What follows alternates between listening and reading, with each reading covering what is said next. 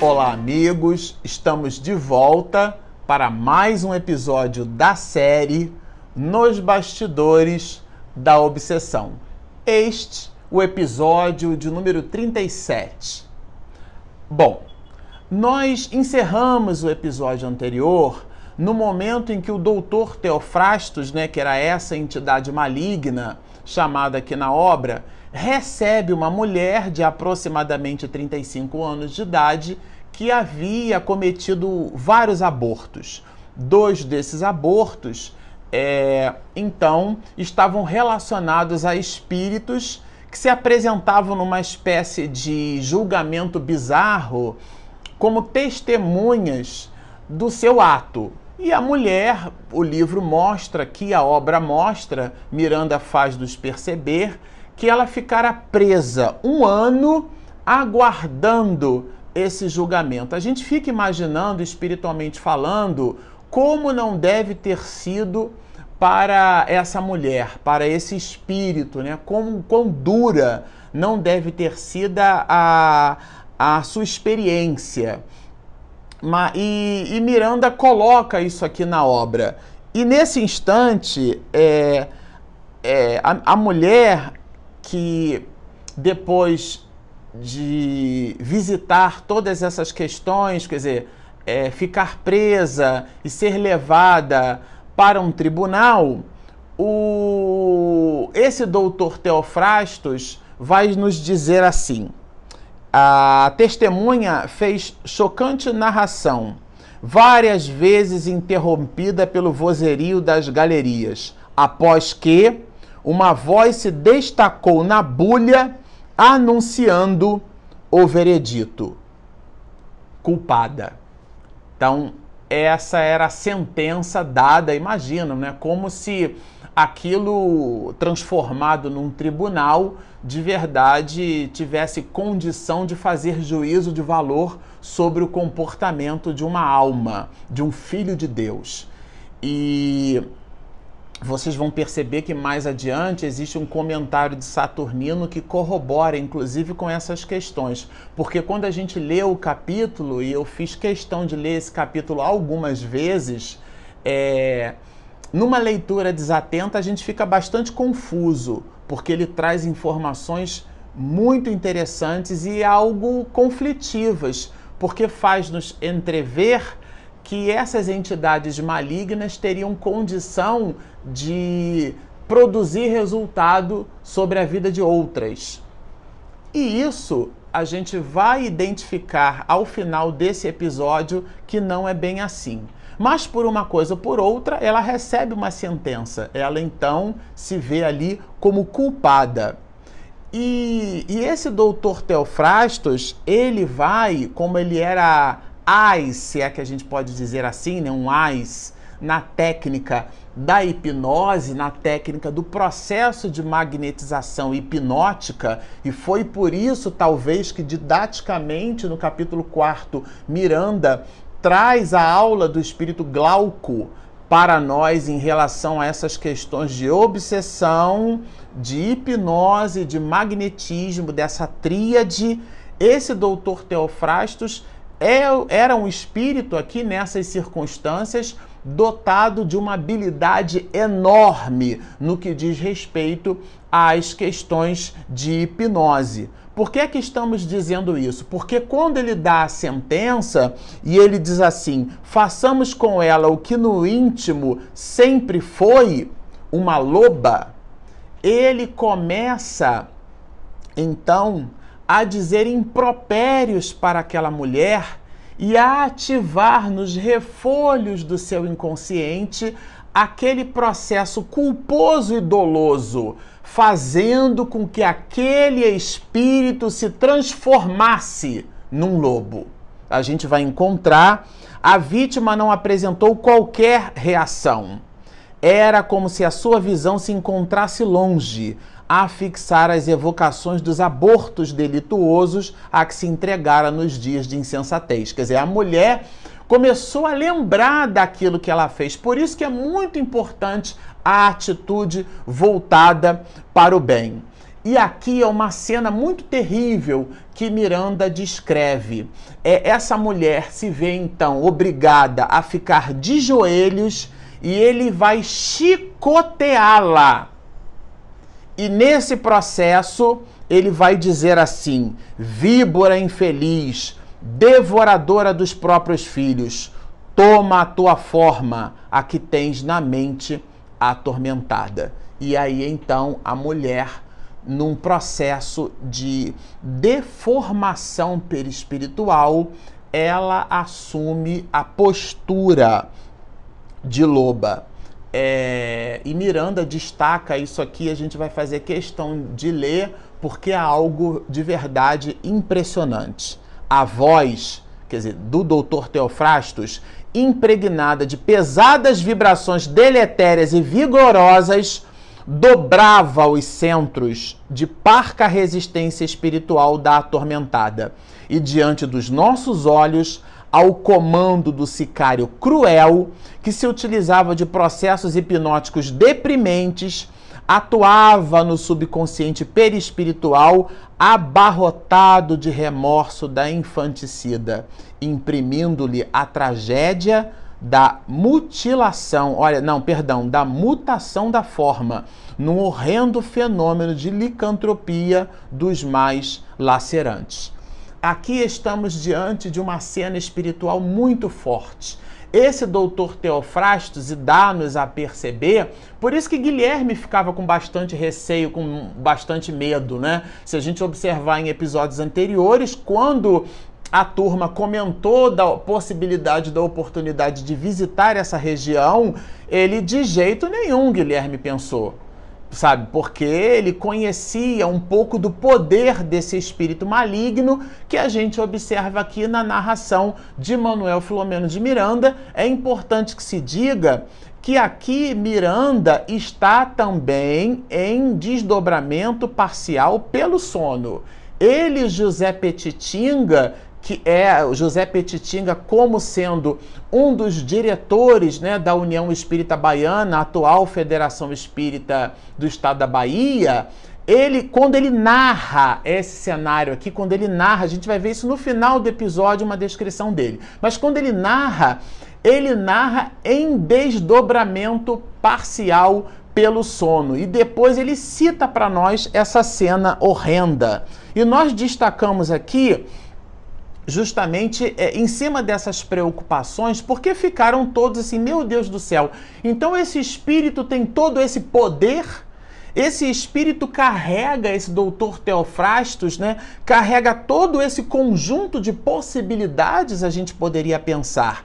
E justamente é, nós vamos entre, perceber aqui, ler é, a entidade veneranda que dirige estes trabalhos dizer-nos assim: não há força operante no mal que consiga penetrar numa mente asepsiada, quer dizer, limpa, pelas energias vitalizadoras do otimismo que se adquire pela irrestrita confiança em Deus, é um binômio, e pela prática das ações da solidariedade e da fraternidade. Então o espírito saturnino faz essas observações. Em episódios anteriores, nós citamos o nosso querido Jorge Andréia, o nosso querido doutor Jorge Andréia, trata-se de um médico, psiquiatra espírita, deixou um legado de mais de 33 obras para nós, né, para a nossa leitura, para o nosso estudo. O nosso igualmente querido professor César Reis,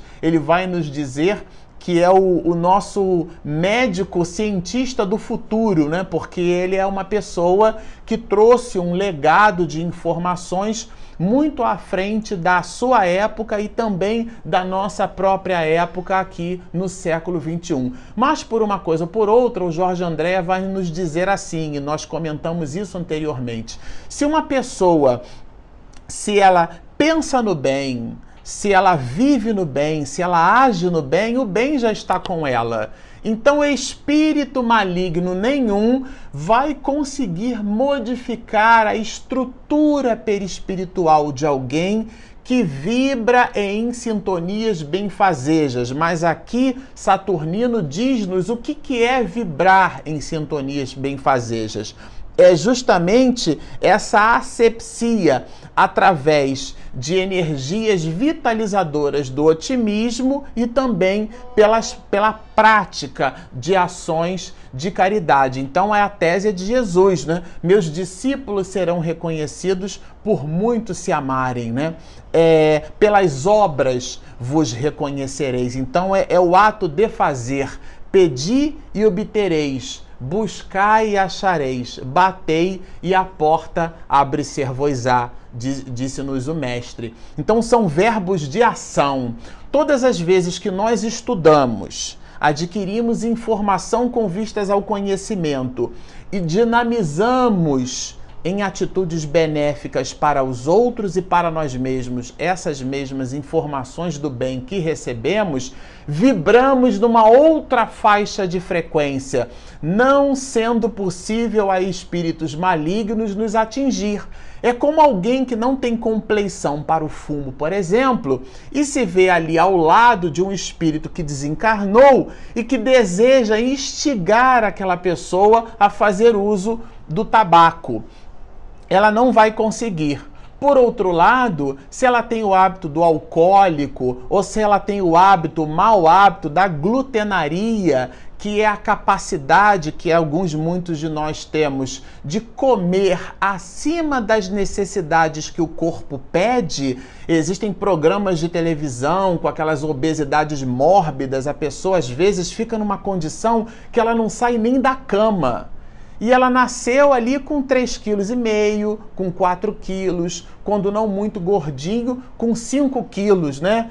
É, e a abstração feita aos problemas de disfunção hormonal que alguns muitos carregam e também como uma aprovação, é, três quartas partes de nós, quando visita o sobrepeso ou quando visita a obesidade, é pela indisciplina no ato da alimentação. E isso cria essa, esse mau hábito com coisas materiais, isso cria uma sintonia com esses espíritos, abrindo campo para que aquela sintonia ela se estabeleça algo tenaz e então aquele espírito fica sugerindo hábitos, hábito do fumo. Agora, não somente esses, tá, gente? Existem hábitos como da maledicência, existem hábitos como o, no campo social, é, é, aquela, aquele malveso que alguns, muitos de nós adquirimos em fazer gracejos com a cor da pele de uma outra pessoa, com a opção sexual que alguém tem, com a nacionalidade ou com o estado, com regiões da onde a pessoa vive. E fazendo esses gracejos, nós então imprimiríamos a ideia de diminuir aquela criatura. Tudo isso são, são gatilhos que sugerem esses laços de obsessão e a gente precisa ficar muito atento, porque, segundo a própria Joana de Ângeles nos diz, a erva daninha a gente só nota quando ela medra. Mas aqui continua, olha, ele vai dizer um pouco mais é, adiante. Em última análise, essa, esses espíritos, né, essas situações que a gente leu aqui, como esse caso agora é, é, de uma espécie de licantropia dentro de um processo de sugestão desse doutor Teofrastos, essa mulher adquire a forma perispiritual de um lobo, então a gente ficaria então muito assustado. Como pode permitir Deus, o soberano e supremo Senhor das galáxias, que nós tivéssemos uma região que espíritos malignos fossem capazes de submeter outros a situações desse jaez. Então aqui a gente vai encontrar na literatura, nessa obra, escrito mais ou menos assim, olha, em última análise, se transformam esses espíritos maus, né, em instrumentos de que se utiliza a lei divina para corrigir os que ainda preferem os tortuosos caminhos. Então, aí ficou um pouco mais claro.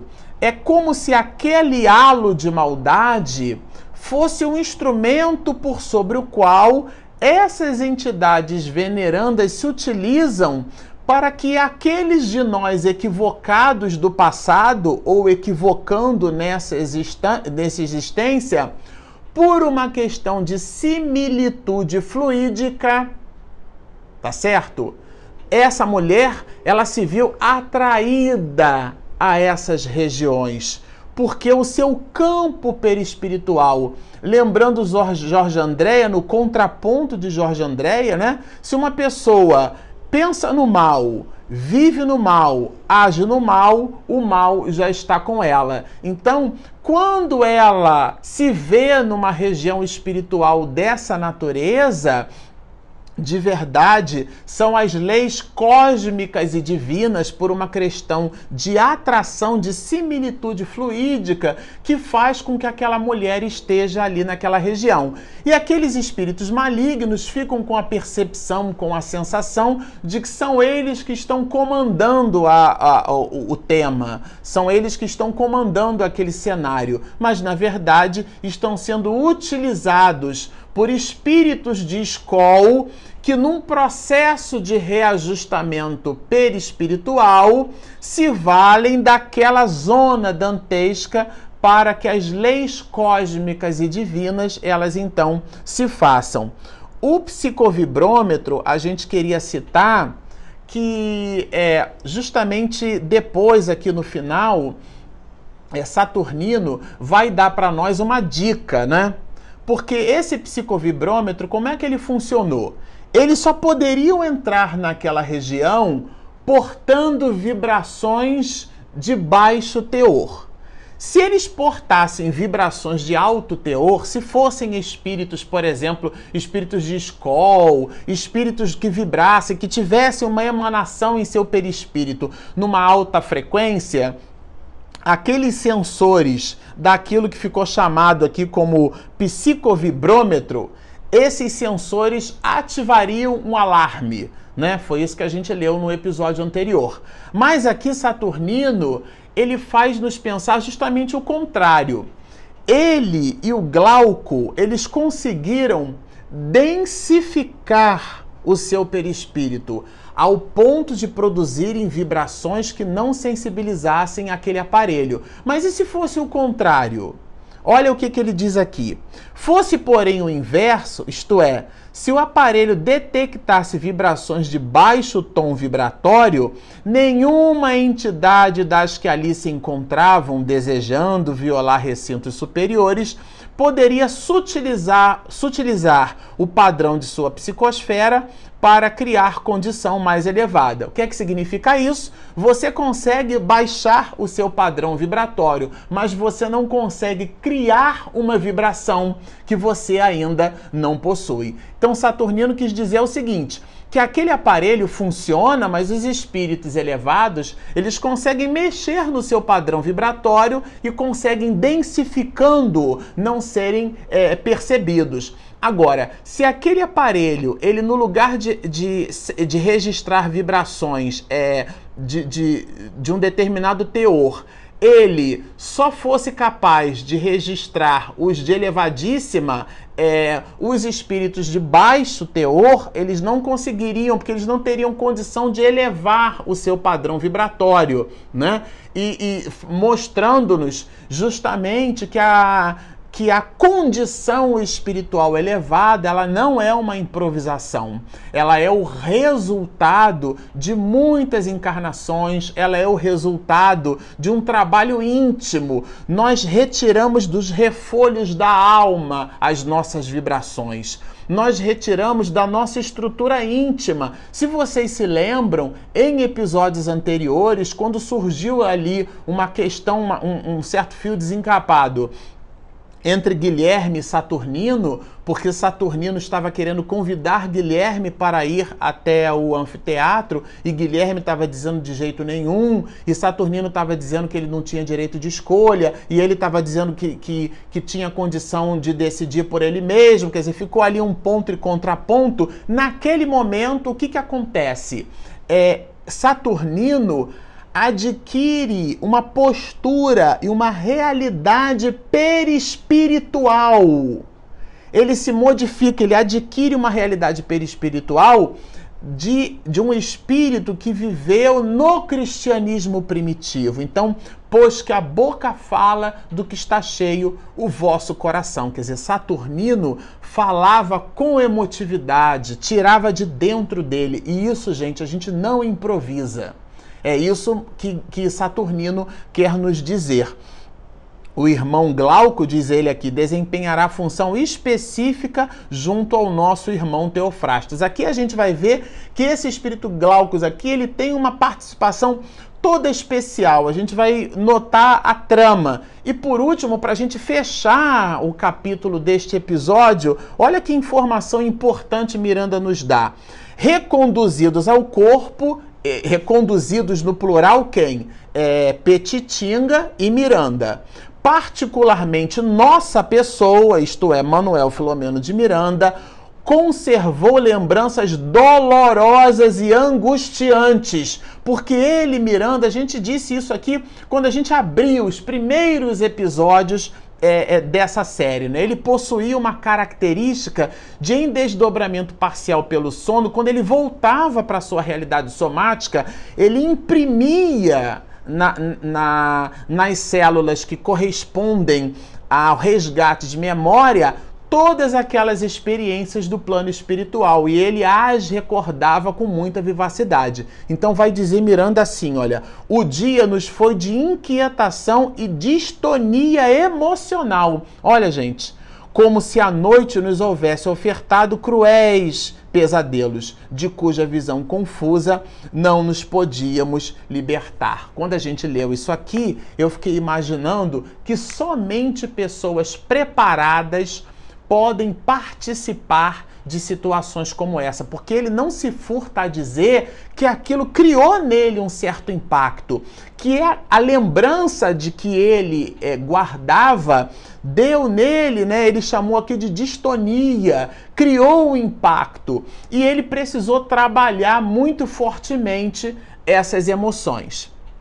Bom, nós ficamos por aqui. Vamos iniciar o capítulo sétimo dessa obra para o próximo episódio, desejando a você que faça uma releitura desse capítulo, porque ele é muito denso. Nós o sintetizamos em três episódios, mas vale super, super a pena continuar lendo.